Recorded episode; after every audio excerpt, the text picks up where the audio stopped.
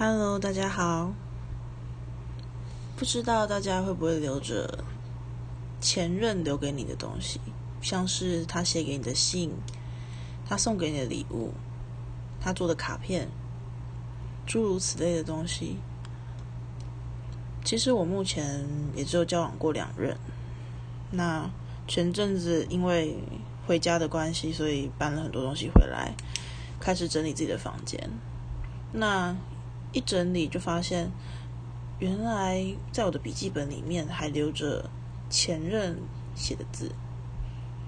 那其实大部分他给我的东西，都因为当初太过于难过，或者是怕触景伤情吧，所以就都把它扔了。那当下看到那几行字的感觉是，好久了，就是原来我们已经分开很久。的那种感觉。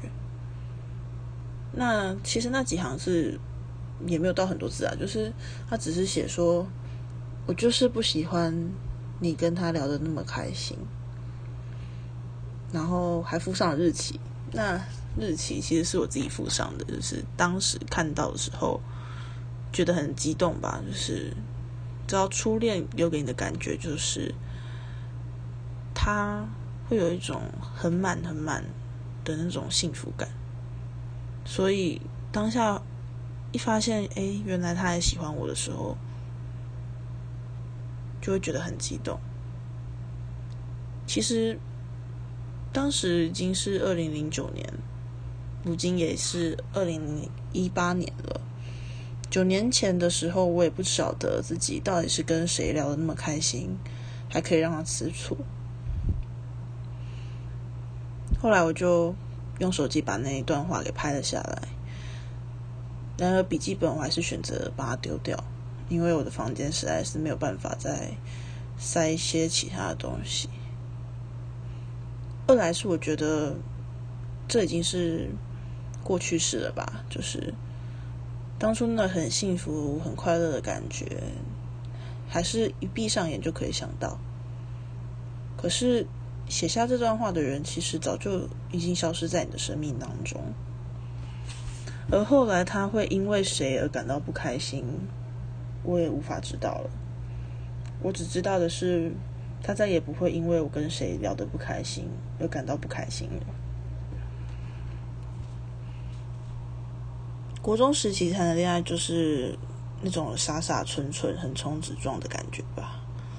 所以很多话都是很直说的，就是告诉彼此。这样的好处就是我们可以很快的把情绪传达给对方，但是坏处就是我们常常把自己弄得遍体鳞伤。